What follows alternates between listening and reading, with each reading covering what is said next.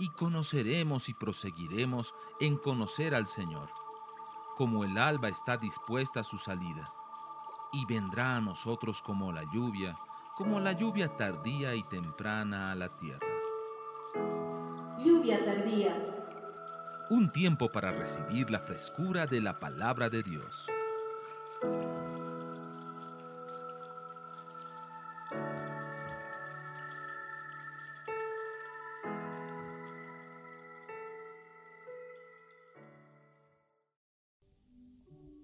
En el capítulo 23 de Primera de Samuel, dice, eh, se produce un incidente en una ciudad llamada Keila. Viene la gente y da aviso a David diciendo, he aquí que los filisteos combaten a Keila y roban las eras. Y David consultó a Jehová diciendo, ¿iré a atacar a estos filisteos? Y Jehová respondió a David, ve, ataca a los filisteos y libra a Keila. Entonces él toma su ejército y baja contra los filisteos en esta ciudad. Verso 3. Pero los que estaban con David le dijeron, he aquí que nosotros aquí en Judá estamos con miedo. ¿Cuánto más si fuéramos a Keila contra el ejército de los filisteos? ¿Por qué? Porque Keila estaba cerca de una guarnición de Saúl. Pero esto era lo interesante, estaba cerca al ejército de Saúl, pero Saúl no hizo nada. Se enteró de que estaban atacando a Keila y no hizo nada. Entonces, ¿qué le dicen los, amigos de David? David, ¿cómo vamos a ir a Keila a querer salvarlos de los filisteos a este pueblo? Por ahí nos cae también el ejército de Saúl. ¿Y qué hacemos? Caemos a la mitad. Pero ¿qué había hecho David para decidir ir? ¿Qué había hecho? Consultó. David no hacía nada sin consultarle a Dios. Entonces David volvió a consultar a Jehová y Jehová le respondió y dijo, levántate desciende a Keila, pues yo entregaré en tus manos a los filisteos. Fue pues David con sus hombres a Keila y peleó contra los filisteos y se llevó sus ganados y les causó una gran derrota y libró David a los de Keila. Y aconteció que cuando Abitar, hijo de Ahimelech, huyó siguiendo a David a Keila, descendió con el efod de su mano y fue dado aviso a Saúl que David había venido a Keila. Ya se enteró. Entonces dijo Saúl, Dios lo ha entregado en mi mano, pues se ha encerrado entrando en ciudad con puertas y cerradura.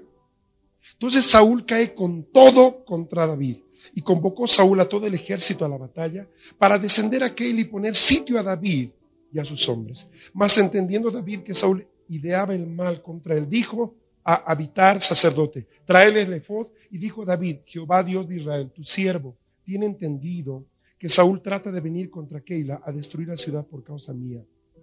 ¿Me entregarán los vecinos de Keila en sus manos? ¿Descenderá Saúl como ha oído tu siervo? Jehová Dios de Israel, te ruego que lo declares a tu siervo. Y Jehová dijo, sí, descenderá. O sea, le está diciendo, David, Saúl viene. Y dijo luego David, ¿me entregarán los vecinos de Keila a mí y a mis hombres en manos de Saúl? ¿Te das cuenta? Él va a ayudar a esta gente, los libra, pero iba a venir el rey y por ahí los propios vecinos de Keila le dicen un ratito, tú estás siendo buscado por Saúl, así que te entregamos. ¿Puede pasar esto? El año pasado pasó un incidente interesante. Un policía en California eh, vio un auto estacionado fuera del camino, se acercó y vio una pareja de enamorados que estaban con las ventanas cerradas y estaban muriéndose porque se estaban asfixiando con el anhídrido del auto. Los vio, entonces agarra su pistola, rompe el vidrio, los rescata. Un mes después le llegaba una demanda judicial por el vidrio roto. Por eso en Estados Unidos hoy día nadie te da un pañuelo.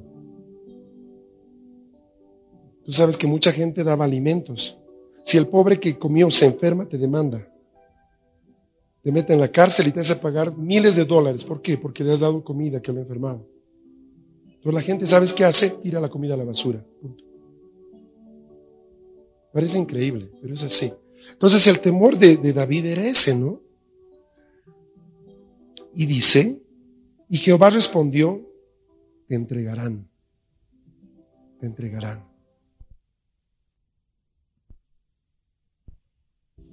Te entregarán. David entonces se levantó con sus hombres, que eran como seiscientos, y salieron de Keila y anduvieron de un lugar a otro. Y vino Saúl, la nueva, y vino a Saúl la nueva de que David se había escapado de Keila y desistió de salir. Versículo 14. Y David se quedó en el desierto, en lugares fuertes, y habitaba en un monte en el desierto de Sib.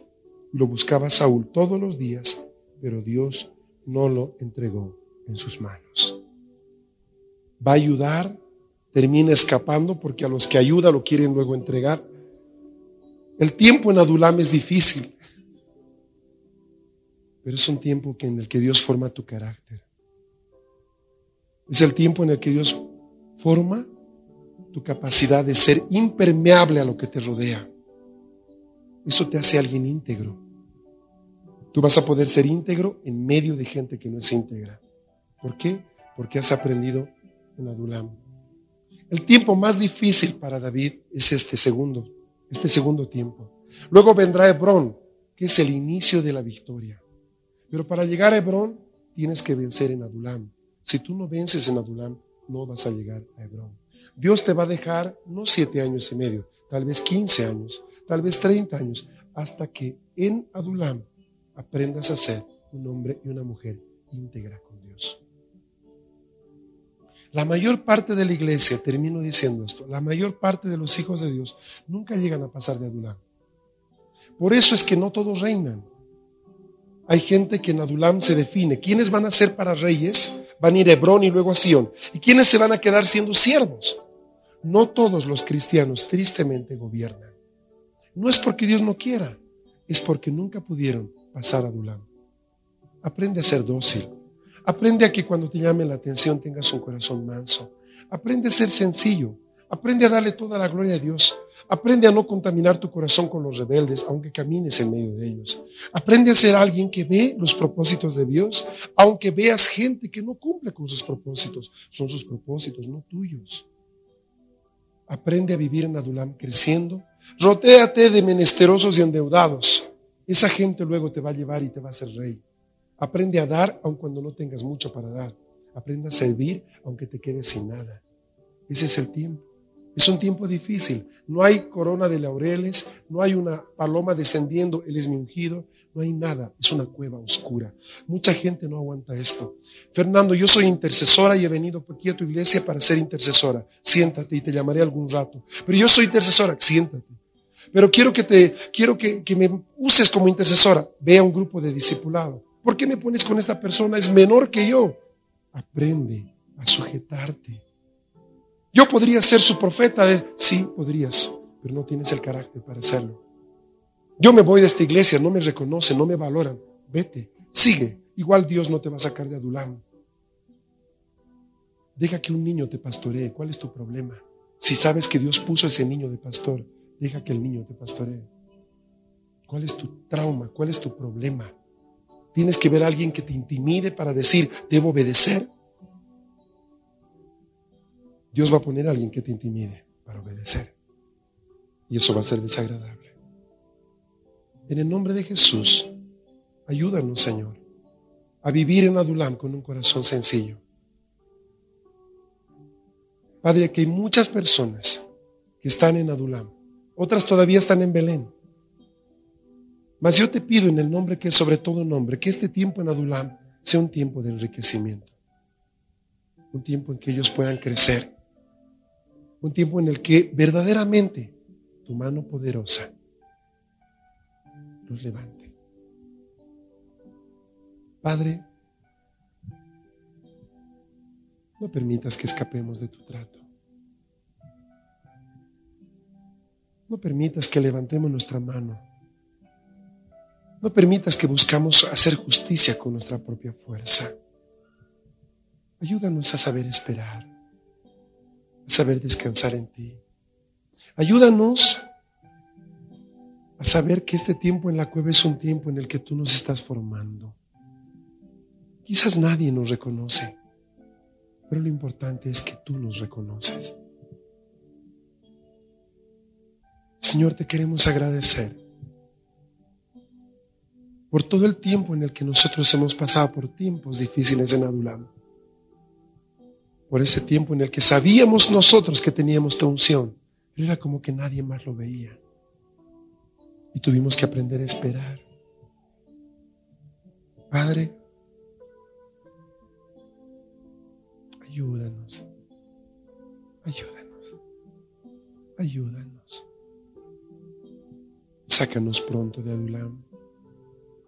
Haznos llegar a Hebrón para empezar a gobernar. Haznos gente sencilla. Que no tomemos nuestra experiencia como un motivo de imposición a otros.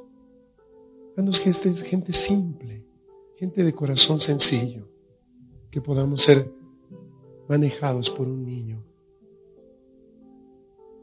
Padre, bienaventurados, has dicho tú, bienaventurados que tienen hambre y sed. Bienaventurados los de limpio corazón, bienaventurados. Cuando se diga una serie de cosas que son mentiras contra nosotros. No nos toca a nosotros dar razón. No nos toca, Señor, convencer a los demás de que estamos bien y de que ellos están equivocados. Nos toca acercarnos a ti, Señor.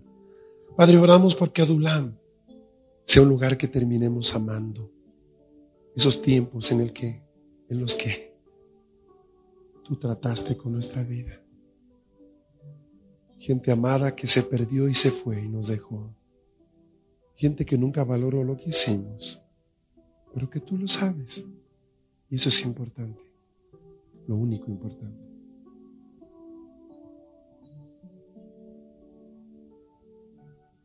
Hazme aprender del corazón de David, Señor.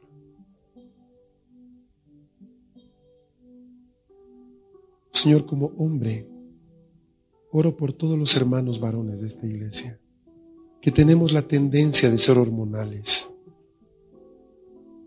de reaccionar y poner las cosas en su sitio por nuestra propia fuerza. Oramos para que nos ayudes a tener el corazón de David de que no seamos gente que busca la venganza ni que quiere reaccionar con brutalidad, aun cuando estemos en el derecho de hacerlo. Que escojamos guardar nuestra espada y decir, Señor, tú sabes todo. Padre, tú sabes que nos es difícil a los varones poder hacer eso. Nos es tan duro, Señor, mas en el nombre de Jesús te pedimos que nos ayudes, Padre. No queremos ser gente que pierda tu bendición por reaccionar impulsivamente, Señor. Ayúdanos a no gritar a nuestros hijos cuando ellos no nos escuchan. Ayúdanos a no reaccionar con ira cuando nuestra esposa no hace lo que le pedimos. Ayúdanos, Señor, en el trabajo a no ser gente que tira puertas porque no se me han abierto. Ayúdanos a saber escucharte a ti y saber reconocer que podríamos, Señor, con nuestra propia fuerza hacer justicia, pero que hemos escogido que seas tú quien la haga, no nosotros, Señor. De que hemos encomendado nuestra vida a ti, te hemos dicho, Señor, no queremos nada ni nadie que nos impida, Señor, tener todo lo que tú quieres darnos. Señor, queremos guardar nuestra espada en este momento. Cuando vemos que se levantan cosas contra nuestra familia cuando nos da ganas de ir corriendo contra esa persona que ha hecho daño a nuestros hijos o a nuestra esposa. Y parece cobarde no hacer nada, pero sabemos que está en tu mano. Señor, enséñanos de David. Tenemos tanto que aprender de él. Enséñanos a tener ese corazón. Enséñanos, hombres y mujeres, a hacer la tarea, sin importar quién se lleve el mérito por esto. Lo importante es que sea hecha. No importa si mi nombre está en la lista de reconocimientos o no. Lo importante es que la tarea sea hecha. Y Padre, yo te pido que me tomes en cuenta en tus cosas. Yo prometo no firmar en la línea donde tú debes firmar yo prometo guardar mi distancia y saber y reconocer que fuiste tú y de ti es la gloria y la honra, el poder y la alabanza y de que yo simplemente fui alguien que te creyó y que hizo. Nada más, nada menos. Limpia mi corazón porque me he contaminado conociendo cosas. He visto a gente en otras iglesias amargados. Los he visto siendo engañados. No quiero vivir con eso. Quiero ver a tu iglesia como tú la ves, limpia, santa.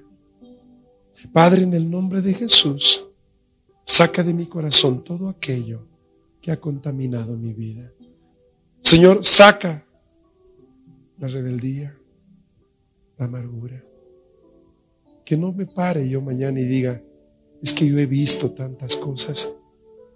Padre, que yo me pare y te diga, te he visto a ti, Señor, y eso me basta. Quiero venir a la iglesia feliz, no mirando los errores de los demás. Quiero venir cada, cada reunión con un corazón atento a ti. No mirando quién me molesta, quién no me molesta. Quiero venir a disfrutar de ti. Porque yo sé que este es mi lugar. Gracias, Señor.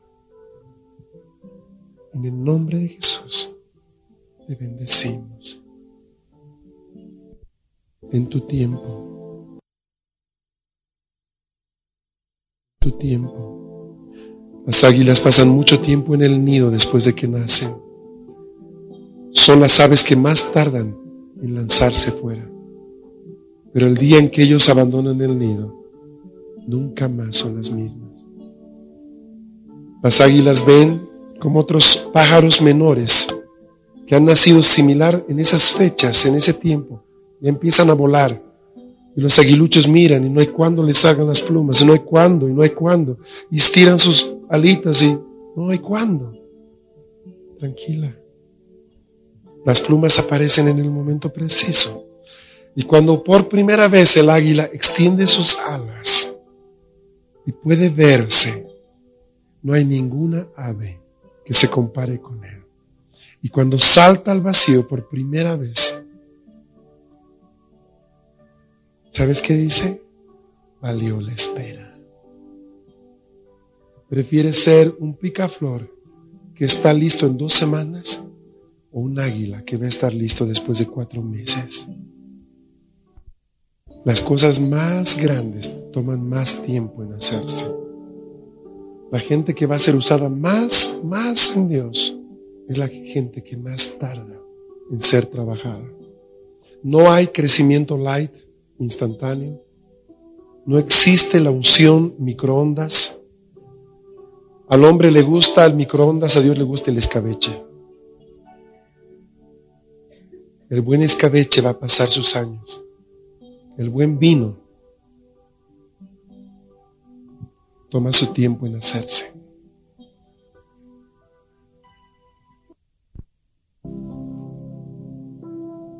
La semana pasada estuvimos compartiendo acerca de la segunda ciudad donde David vivió. Ciertamente, mis hermanos, eh, los pasos que cada uno tiene que pasar para poder llegar a un nivel de gobierno no son fáciles ni son cortos. Jesús había nacido en una pequeña ciudad llamada Belén. Estuvo allá muchos años hasta que Dios, a través de Samuel, lo mueve de ese lugar. Y él enfrenta un tiempo tan difícil en un lugar llamado Adulam, una región de cuevas donde él vive literalmente como un prófugo, sin haber hecho nada que merezca un castigo. Él era perseguido, se lo trató de matar. Él tuvo dos ocasiones de matar a Saúl. Una fue en Engadi y otra en el desierto y no lo hizo ni una sola vez. David estuvo siete años y medio en Adulam hasta que Saúl murió. Recordándoles un poco la aplicación de esas dos primeras ciudades, yo les decía de que la primera ciudad, Belén, es un tiempo en el que cada uno de nosotros es probado en cuanto a su fidelidad, cosas pequeñas. Es un tiempo en el que nosotros desarrollamos un sentido de responsabilidad por las cosas de Dios. Cosas simples.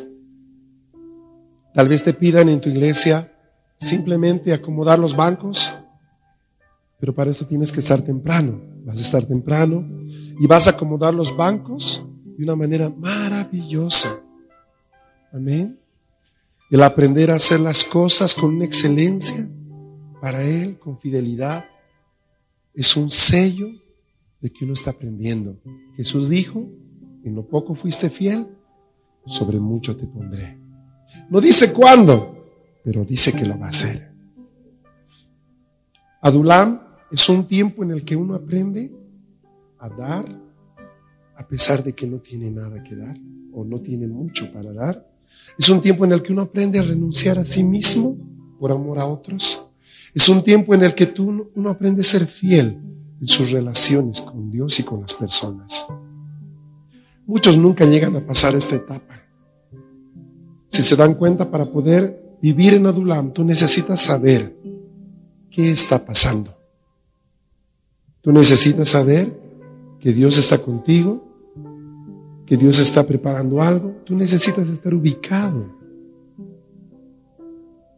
Es un tiempo en el que no sentimos mucho gozo porque estamos rodeados de endeudados y menesterosos. ¿Qué quiere decir eso? Gente que, gente que está a mi lado porque necesita estar a mi lado, no porque quiere estar a mi lado. Porque yo les doy, les doy palabra, les doy aliento, oro por ellos, los empujo. Por esa razón ellos están conmigo. ¿Cuántos quedarán mañana? No sé. Es un tiempo en el que yo aprendo a sacar de lo que Dios puso en mi corazón años atrás, aunque hoy día no esté escuchando palabra de Dios. Yo doy de lo que tengo, doy de lo que sé, doy de lo que he recibido tantos años. Es un tiempo en el que uno aprende a renunciar y a dejar que sea Dios quien pelee por nosotros. David podía haber tomado espada y haber resuelto esta situación muy fácil. No lo hizo esperó. Nunca, nunca, y lo digo, nunca David fue rebelde. Puedes acusarlo de muchas cosas, pero no de rebeldía. Y en la etapa de Adulam es cuando muchos se rebelan. Dicen, yo no tengo por qué soportar esto. Y se van. ¿Sabes dónde van? Vuelven a Belén. Y van a estar otro tiempo en Belén hasta llegar a Adulam. Y no van a pasar de Adulam hasta que aprueben Adulam. La gran mayoría de hermanos no pasa nunca Adulam. Yo no me merezco esto. Yo no tengo por qué soportar esto. La mayoría de la gente se queda ahí. Toma espada, mata, se defiende y luego se siente condenado. Y vuelve a Belén. Y tiene que esperar un largo tiempo hasta que el profeta lo visite y le diga, sal. Puede pasar años y la gente no avanza. El aprender a ser fiel en eso. ¿Por qué no estás en la iglesia? Porque estuve mal. Porque estaba deprimido y nadie me ha visitado. No estás en Adulam, todavía estás en Belén. ¿Sabes? Uno aprende a ser fiel en esas cosas en Adulam. No tengo fuerzas, pero estoy en la iglesia. No tengo motivación, pero estoy en la iglesia.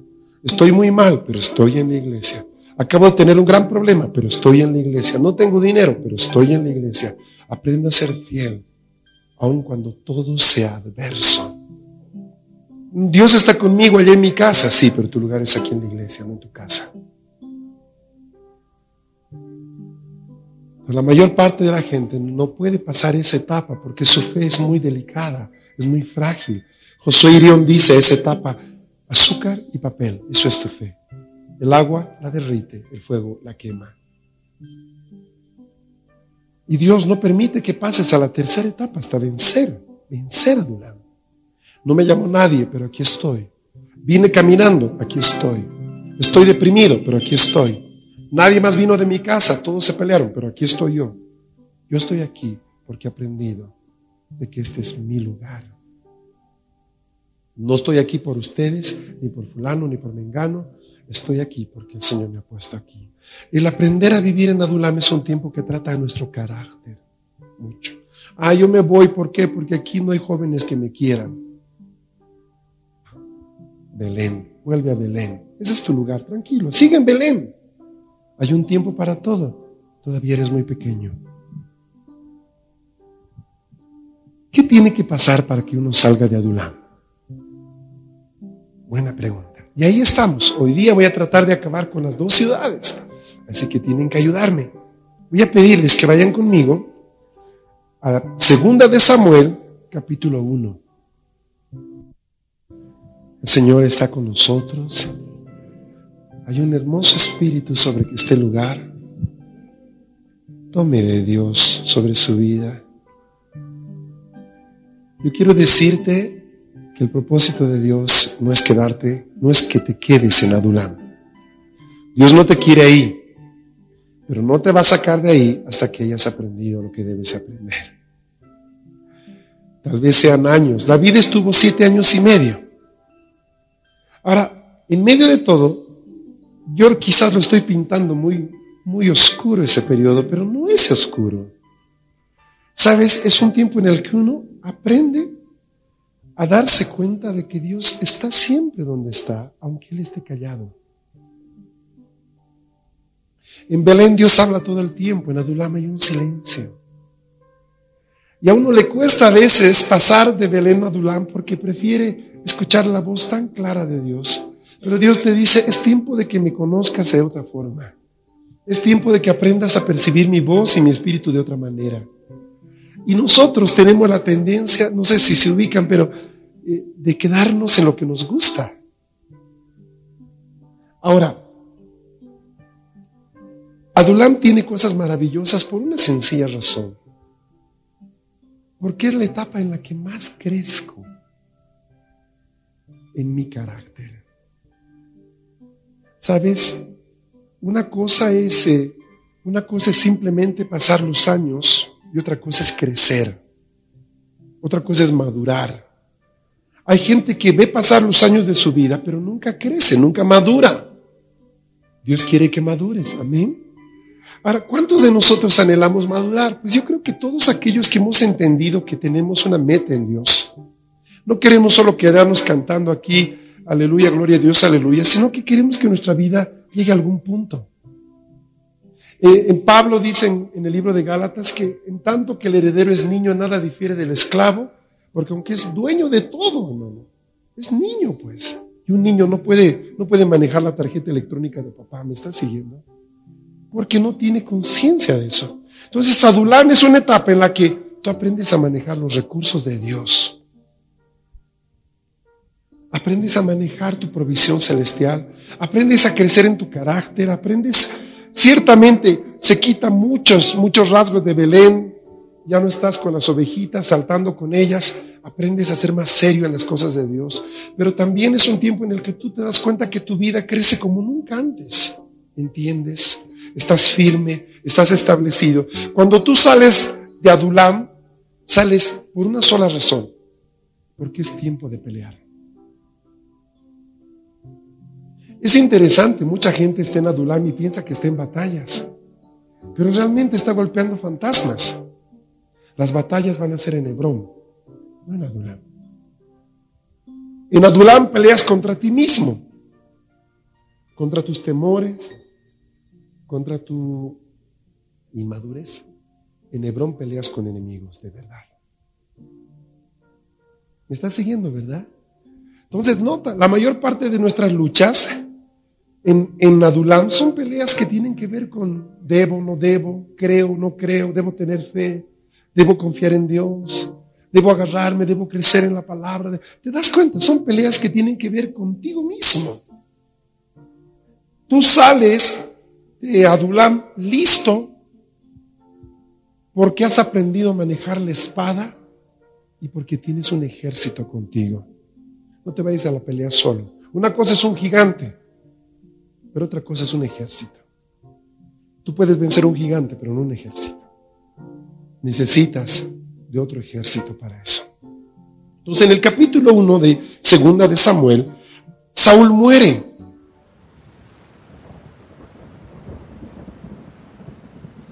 Estás escuchando tu programa Lluvia Tardía.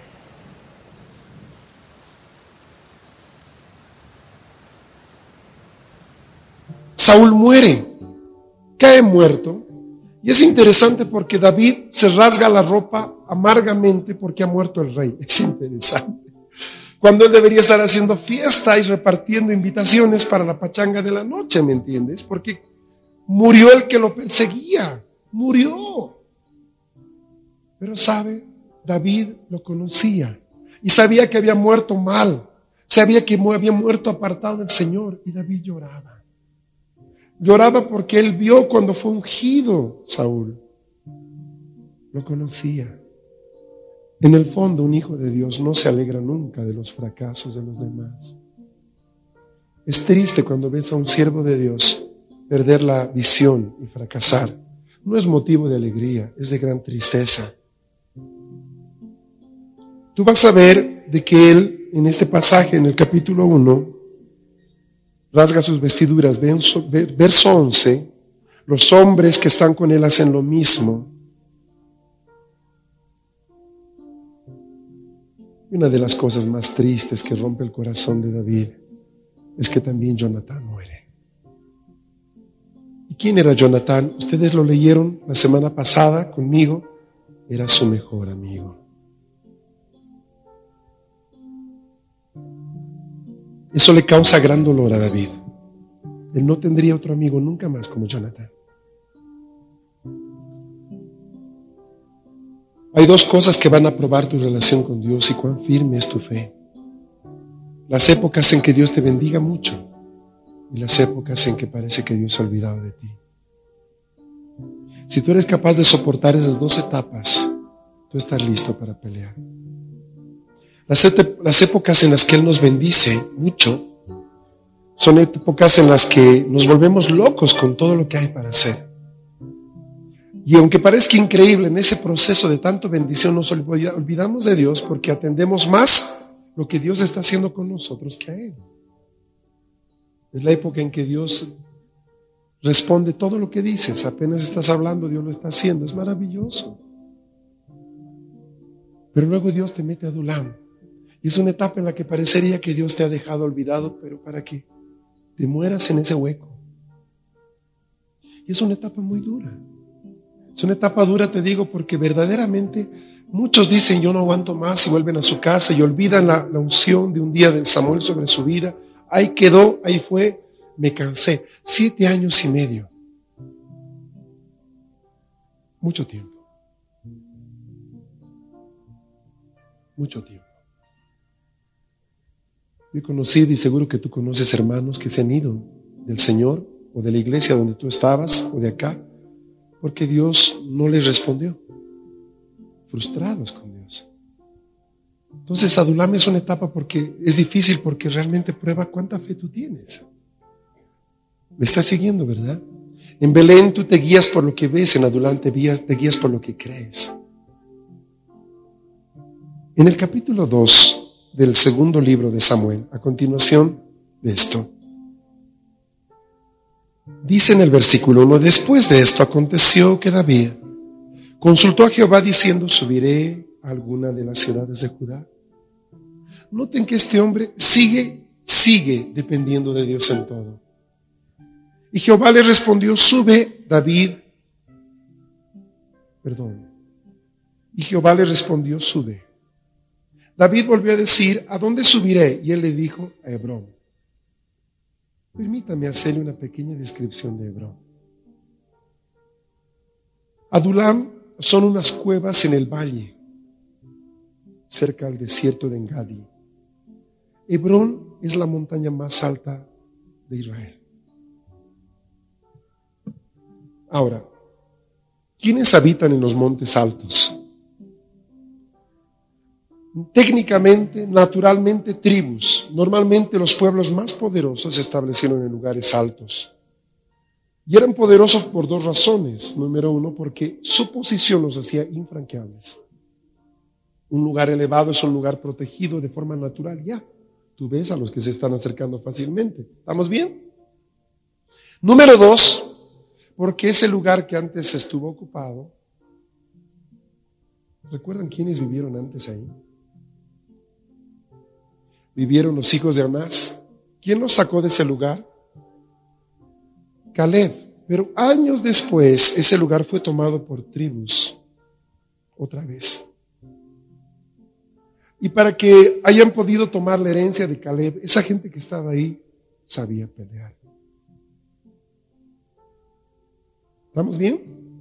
Si tú haces una simple relación, Caleb venció a los hijos de Anás, gigantes. Pero luego subió un pueblo cuando Caleb ya no estaba, que vence a los hijos de Caleb. Puedes determinar que esa gente que subió ahí era bastante diestra. Entonces Dios le dice, David, es tiempo de que subras a Hebrón. Note eso. Le he dado una pequeña reseña. Le voy a pedir que vaya al verso 3. Llevó también David consigo a los hombres que con él habían estado cada uno con su familia, los cuales moraban en las ciudades de Hebrón. Y vinieron los varones de Judá y ungieron allí a David por rey sobre la casa de Judá y dieron aviso a David diciendo, los de Jabes de Galad son los que sepultaron a Saúl. Entonces envió David mensajeros a los de Jabes de Galad diciéndoles, benditos sois vosotros de Jehová que habéis hecho esta misericordia con vuestro Señor, con Saúl dándole sepultura. Ahora pues Jehová haga con vosotros misericordia y verdad, y yo también os haré bien por esto que habéis hecho. Esfuércese pues ahora vuestras manos y sed valientes, pues muerto Saúl vuestro Señor, los de la casa de Judá me han ungido rey o por rey sobre ellos. Ahora, contrariamente a lo que podía parecer, tomar Hebrón fue pan comido. Fue pan comido. Él no tarda nada en subir ahí. El problema para David en Hebrón no es cuando sube. El problema para David es permanecer en Hebrón. ¿Por qué? Porque se desata una guerra interna. Todo el ejército de Saúl va contra David. ¿Entienden, verdad? ¿Entienden lo que estoy diciendo? Esto es tremendo. David no mató a, Saúl, pero toda la furia, el reino se divide en dos. Judá, por un lado, y las otras tribus con el ejército de Saúl. Y David va a tener que pelear siete años contra el ejército de Saúl. Saúl había muerto, pero su ejército no. Y David va a pelear siete años por mantenerse en Hebrón batallas tremendas. Lo triste, muchas veces contra sus propios hermanos, pero batallas duras. Te voy a pedir que sigas conmigo. Verso 8, pero Abner, hijo de Ner, general del ejército de Saúl, tomó a Isboset, hijo de Saúl, y lo llevó a Mahanaín, y lo hizo rey sobre Galat, sobre Gesurí, sobre Jezreel, sobre Efraín, sobre Benjamín y sobre todo Israel de 40, de 40 años, era Isbosed, hijo de Saúl, cuando comenzó a reinar sobre Israel. Y reinó dos años solamente. Los de la casa de Judá siguieron a David. Y fue el número de los días que David reinó en Hebrón sobre la casa de Judá, siete años y seis meses. ¿Estamos bien? David es elegido, es ungido como rey. ¿Por quiénes? Por la casa de Judá. ¿Cuántas casas habían en Israel? Doce. El resto de las casas ungen a quién? A uno de los hijos de Saúl. Entonces es una época bien fea, porque la nación está dividida, tiene dos reyes, y la pelea se da entre ellos. Versículo 12. Abner, hijo de Ner, salió de Mahanaín a Gabaón con los siervos de Isbosed, hijo de Saúl, y Joab, hijo de Serbia, y los siervos de David salieron y los encontraron junto al estanque de Gabaón y separaron los unos a un lado del estanque y los otros al otro lado.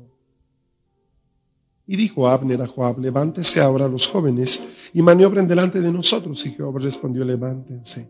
Entonces se levantaron y pasaron en número igual doce de Benjamín por parte de Isboset, hijo de Saúl, y doce de los siervos de David, y cada uno echó mano de la cabeza de su adversario, y metió su espada en el costado de su adversario, y cayeron a una, por lo cual fue llamado aquel lugar Gilcad, Hasurín, el cual está en Gabaón. La batalla fue muy reñida aquel día y Abner y los hombres de Israel fueron vencidos por los siervos de David. Estaban allí los tres hijos de Serbia, Joab, Abisaí y Asael. Este Asael era ligero de pies como una gacela de campo y siguió Asael tras Abner sin apartarse ni a derecha ni a izquierda. y miró atrás a Abner y dijo, ¿no eres tú, Asael? Y él respondió, sí.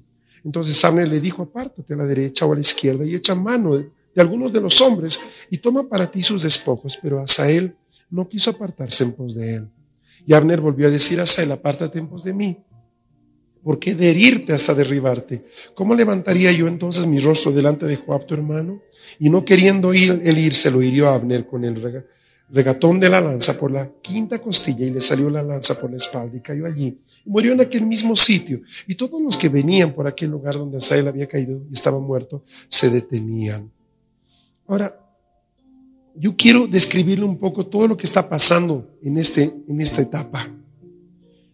Los que siguieron a David, todos ellos habían vivido con David en las cuevas. ¿Está bien? Eran buenos soldados. Todos ellos eran muy buenos soldados, tan buenos que no era ningún problema para vencer al ejército de Saúl. Y lo han visto. Y vencieron, y vencieron, y vencieron, y vencieron. Esos años que pasaron en la cueva fueron los años en que ellos aprendieron a pelear. Cuando tú puedes vencer tus propios temores, el diablo no puede intimidarte. Cuando tú aprendes a mantener tu fe en alto, en lo poco y en lo mucho, no hay nada que te pueda mover. Cuando tú aprendes a seguir adelante en contra de toda adversidad, aún injustamente siendo perseguido, y sigues adelante, no hay nada que te pueda hacer retroceder. Sea, de ahí tan importante el periodo que uno pasa en esa segunda lugar, en esa segunda ciudad. ¿Me estás siguiendo? Si saltamos esa etapa, te das cuenta que un grupo de endeudados y menesterosos no pueden hacer frente a un ejército bien entrenado. No podrían. Imagínate ir a la pelea con un grupo de mendigos. No pueden. Y al frente tienes soldados de, de pura cepa. Hermano, no puedes. Pero esa segunda etapa es la etapa en la que aprende uno a pelear. Por eso, por eso quiero que entienda, cuando tú vienes a la iglesia, hay etapas en las que se te debe ayudar y apoyar y discipular, pero hay etapas en las que tú debes aprender a reaccionar solo, sola. Así de simple. Y en esa etapa no te enojes porque no te visitaron o porque no te ayudaron o porque no oraron por ti, porque es una etapa en la que tú debes aprender a pelear por lo que es tuyo, aprender a pelear por tu propia posición, tienes que aprender a, sobrevivir solo. ¿Qué pasa si mañana no podemos reunirnos como iglesia? ¿Qué pasa si las puertas de todas las iglesias se cierran? ¿Cuánta gente negaría la fe? ¿Cuánta gente volvería atrás? Porque se ha tomado una decisión a nivel del gobierno, ya no podemos tener más servicios, todas las iglesias cristianas son cerradas. ¿Cuánta gente se moriría porque nunca aprendió a sobrevivir solo? Entonces hay etapas en las que tú necesitas cuidado y protección, pero hay etapas en las que debes aprender a pelear solo. Y no te enojes de eso, ¿estamos bien? Jesús los dejó más de una vez parados en la mitad. Parados es un decir, en la mitad del lago con su botecito y Jesús no estaba y la tormenta estaba en medio. Más de una vez los deja en situaciones en las que ellos no saben qué hacer. Y vez tras vez Jesús reprende algo en ellos, hombres de poca fe. ¿Qué era lo que tenía que desarrollarse en ellos? Su conocimiento, no su fe. ¿Qué es lo que tú aprendes a desarrollar en Adulam? Tu fe. Porque la fe es la convicción de lo que se espera, la certeza, la certeza de lo que se espera, la convicción de lo que no se ve. La fe es lo que agrada a Dios. Sin fe es imposible agradarle a Dios. La fe no crece en los buenos momentos, la fe crece en los momentos terribles. Es ahí donde uno tiene que creer. ¿Está conmigo? Esta gente que sale de Adulam sale diestra en la guerra. No es problema pelear contra once tribus, no es ningún problema. ¿Sabes por qué? Porque han vencido sus propios temores. ¿Sabes lo terrible que es ir a una batalla contra Sabaya o contra lo que sea cuando uno tiene miedo? Cuando uno no está seguro que Dios lo pueda cuidar. Cuando uno no sabe si debe estar o no debe estar ahí. Cuando no está seguro de que su corazón esté limpio o no cuando no sabe si su familia está en una posición correcta, sabe lo que es ir a una batalla.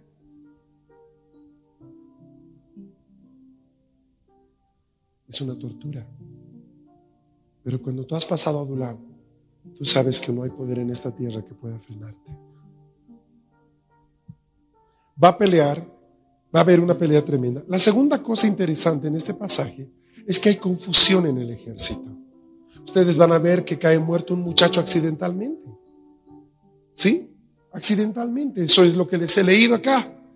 Es triste porque se hace que, se pide que 12 hijos de Judá, del ejército de David, se pongan en pie contra 12 hijos de Israel, del ejército de Saúl. Pelean primero ellos y luego pelean todos. Ciertamente es una pelea que nunca debería haberse dado. ¿Estamos bien? ¿Estamos de acuerdo? Mi hermano, te lo voy a poner de esta forma. Estar en Hebrón va a significar muchas veces pelear contra las cosas que más amamos. Va a ser poner oposición contra tu propia casa. Va a poner oposición contra tu propia familia. Es un tiempo difícil. Se supone que deberíamos estar peleando contra otra cosa. Pero sabes, la lucha aquí es simple. David no la quería. Él no quería la batalla. Fue el otro resto de gente, ni siquiera fue el hijo de Saúl, fue gente que estaba con Saúl que decidió la batalla. Vayan más adelante, versículo 1 del capítulo 3. Hubo larga guerra entre la casa de Saúl y la casa de David. Pero David se iba fortaleciendo y la casa de Saúl se iba debilitando, debilitando. Vaya conmigo al versículo 6. Como había guerra entre la casa de Saúl y la de David, aconteció que Abner se esforzaba por la casa de Saúl. Y había tenido Saúl una concubina que se llamaba Rispa, hija de Aja, hija, y dijo, Isbosed Abner, ¿por qué te has llegado hasta la concubina de mi padre? Y se enojó Abner en gran manera por las palabras de Isbosed y dijo, soy yo cabeza de perro que pertenezco a Judá. Yo he hecho hoy misericordia con la casa de Saúl tu padre, con sus hermanos y con sus amigos, y no te he entregado en mano de David. Y tú me haces hoy cargo del pecado de esta mujer, y haga Dios a Abner y aún le añada, si como he jurado Jehová David, no haga yo así con él, trasladando el reino de la casa de Saúl y confirmando el trono de David sobre Israel y sobre Judá desde Dan hasta Berseba. ¿Qué pasa? Abner, el hombre de confianza de Isboset, hijo de Saúl, uno de sus principales hombres, le da la espalda al hijo de Saúl y va donde David. Algo muy, muy especial pasa en Hebrón. ¿Sabes qué? Las puertas empiezan a abrirse. Gente viene y te dice, yo sé que Dios está contigo, quisiera que ores para ver si, si tú quieres tomar esto. El Señor me ha hablado en sueños y me ha dicho que te traiga esto. ¿Me estás siguiendo?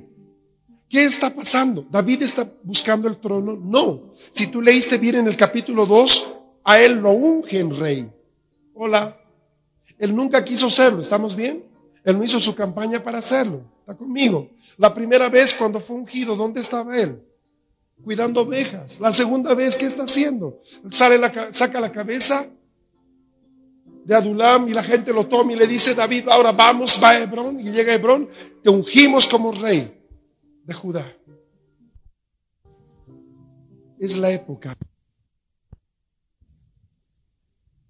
Los hombres de Dios te dan el gobierno a ti.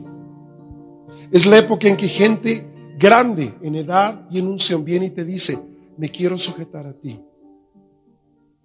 Es la época en que vienen personas iglesias, ministerios que te dicen, sabemos que eres un hombre de Dios, sabemos que eres una mujer de Dios, hemos venido a respaldar tu reino. Hola, ¿me estás siguiendo? Yo no estoy haciendo campaña, no estoy diciendo, muchachos, Saúl ha muerto, ¿quién vive ahora? ¿Me están siguiendo? No hacemos eso. David está en Hebrón y la gente viene a traerle el reino a él. Si tú sigues más adelante, avanza con, en tu Biblia. Abner va, Abner cae muerto. Capítulo 4. Luego que oyó el hijo de Saúl que Abner había sido muerto en Hebrón, las manos se le debilitaron y fue atemorizado todo Israel. Y el hijo de Saúl tenía dos hombres, capitanes de bandas, de merodeadores. El nombre de uno de ellos era Baana y el otro Recab, hijo de Rimón, de los hijos de Benjamín. Verso 3, pues los de, me voy al verso 4. Jonathan, hijo de Saúl, tenía un hijo lisiado de los pies, tenía cinco años de edad cuando llegó a Jerrel la noticia de la muerte de Saúl y de Jonathan. Su nodriza le tomó, no voy a leer ese pasaje, no es importante en este momento. Nos vamos hasta el capítulo 5, verso 1. Vinieron todas las tribus de Israel a David. Y hablando diciendo, hemos aquí, hemos aquí, hueso tuyo y carne tuya somos. Y aún antes de ahora, cuando Saúl reinaba sobre nosotros, eras tú quien sacabas a Israel a la guerra y lo volvías a traer. Además, Jehová te ha dicho, tú apacentarás a mi pueblo Israel y tú serás príncipe sobre Israel. Carambas, todo el pueblo había escuchado eso. ¿Por qué nunca lo, lo dijeron? ¿Por qué permitieron que David pasara 30 años? Todos sabíamos que tú hacías las batallas. Todos sabíamos que Dios había puesto su mano sobre ti. No los culpes. Dios lo hizo de esa forma. José no se enoja contra sus hermanos, contra sus hermanos después de que los ve, ¿se acuerdan? Y ellos no lo están reconociendo. ¿Qué es lo que dice José? Dios preparó esto de esta forma. En el fondo ustedes fueron usados por Dios. ¿Por qué? Porque algo que has aprendido en Adulam es a darte cuenta que tú no controlas tu vida. La controla Dios. Mira, todas las tribus, ¿te imaginas? David, te buscan y aparecen los príncipes de cada una de las casas. Sabemos que Dios te ha puesto para que seas rey. Escuchen. Versículo 3, vinieron pues todos los ancianos. ¿Dice todos? todos. De Israel al rey de Hebrón y el rey David hizo pacto con ellos en Hebrón delante de Jehová y ungieron a David por rey sobre Israel. Era David de 30 años cuando comenzó a reinar y reinó 40 años. En Hebrón reinó sobre Judá siete años y seis meses y en Jerusalén 33 años sobre todo Israel y Judá. Tengo una tentación muy grande de explicarle un poco de números de los siete, de los 33, de los 40, pero Voy a no hacerlo porque creo que hay algo más importante. Nota, nota dos cosas interesantes. En el verso 3 dice que vinieron los ancianos. Cuando dice ahí que eran ancianos, quiere decir que eran de más de 30 años. ¿Cuántos tenía David? 30. ¿Cuántos tenía Jesús cuando empezó su ministerio? 30 años. No es que el 30 sea algo, no es que tienes que decir, carambas, tengo 23, me faltan 7. No, no, no, no, no. 30 te habla de un tiempo en el que tú ya estás maduro para desarrollar un trabajo. Ahora nota otra vez esto, no dice David, oiga, ya soy rey de Hebrón, muchachos, a ver, a ver, ¿hasta cuándo no van a venir conmigo? Ya, ya, ya. ¿Cómo van a seguir al hijo de Saúl? Miren, ese no sabe para dónde va. ¿Notan lo que le estoy diciendo? Es más, si tú te das cuenta, esos siete años y seis meses que él pasa en Hebrón, David literalmente solo dirige la guerra. Él no levanta espada contra sus hermanos. No lo hace. Son sus soldados los que matan a Abner, matan a uno, matan a otro. ¿Qué es lo que pasa en ese tiempo? Los demás pelean por ti. ¿Qué pasaba cuando estabas en Adulam? Tú peleabas por ellos. ¿Notan cómo ha cambiado la circunstancia? Hebrón es la época de la cosecha. Es la época en que tú empiezas a ver los frutos, los primeros frutos de todos los años de siembra. Es cuando te llaman y te dicen, el Señor me ha mostrado de que usted eh, puede ser un compositor muy importante, queremos que venga y sea parte de nuestro ministerio de alabanza. Es la época que te dicen, Estamos mandando una carta para invitarte a ti, no a tu pastor, a ti, para que vengas a darnos un entrenamiento. A mí, sí. Estamos pidiéndote que tú vengas a Es el tiempo en el que tú empiezas a ser levantado, pero no por tu propia fuerza. Son los ancianos los que te levantan a ti. No haces campaña para eso, no haces proselitismo. Los ancianos que reconocen la mano de Dios sobre tu vida son los que te empiezan a levantar y decir, el trono es tuyo, David. Dirígenos tú, el trono es tuyo. ¿Cuántos años él está en Hebrón? Siete años y seis meses. ¿Vamos bien? Durante esos siete años, ¿qué hace David? David se prepara para la siguiente etapa. ¿Cuál iba a ser la siguiente etapa? Jerusalén, Sión. ¿Sabes?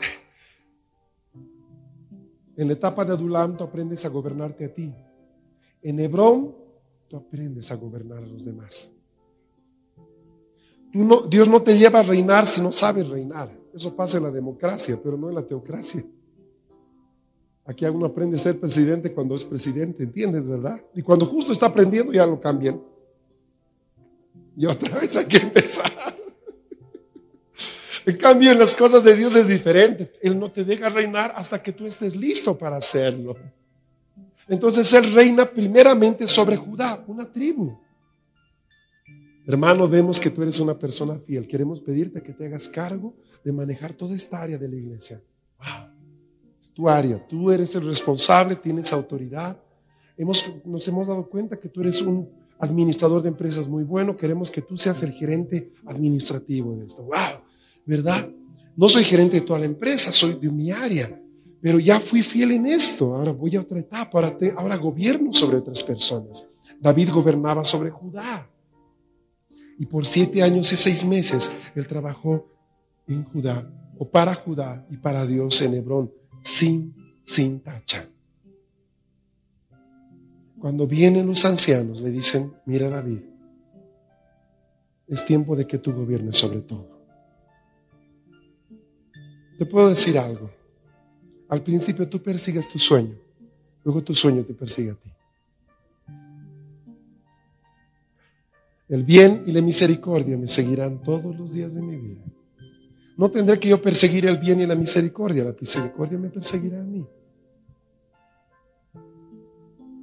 Está conmigo. Es una etapa especial, es una etapa maravillosa. ¿Sabes qué es lo lindo de poder ir a Hebrón después de haber estado en Adulam? Que cuando te ungen como rey, apenas te ponen la corona, tú te la sacas y le dices, es tuya, Señor. Porque sé que estoy aquí, no porque yo hice algo. Para empezar, tú me has dicho que venga Hebrón, vine. Y aquí me ungieron rey sin que yo lo pidiera. Y ahora vienen los ancianos y me piden que gobierne sobre Israel. ¿Qué he hecho yo? Solo esperar en ti. Quien merece esta corona es para ti.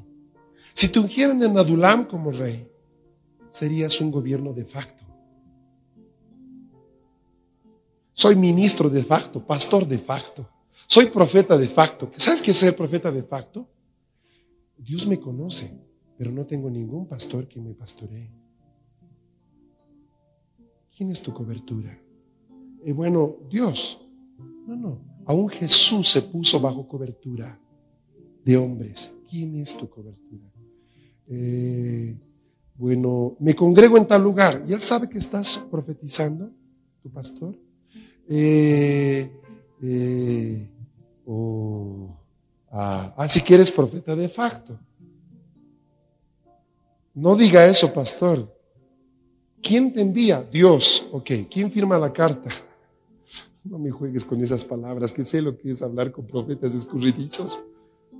¿Qué hombre te envió? Nadie. Ok, eres profeta de facto. Vuelve a Dulam y no salgas de ahí hasta que los ancianos te saquen. Es la época en que se queman las cosas. Es como cuando tú estás escribiendo un libro y quieres que lo publiquen cuando todavía no tienes el, episodio final. Y ahí mucha gente pierde la visión. ¿Te ubicas? ¿Por qué? Porque su vida está empezando a tener resultados. Y este es el gran problema, básicamente. Le voy a explicar por qué pasa eso. Cuando uno tiene visión, empieza a mirar más allá de su vida. Empieza a descubrir el propósito de Dios por el que Él me puso acá y mi propósito para con Bolivia y las naciones. Ahora, cuando yo entiendo eso, no me apresuro al tiempo de Dios, ni trato de tomar algo para mí, porque he entendido mi propósito. Si entiendes tu propósito, entiendes tu destino.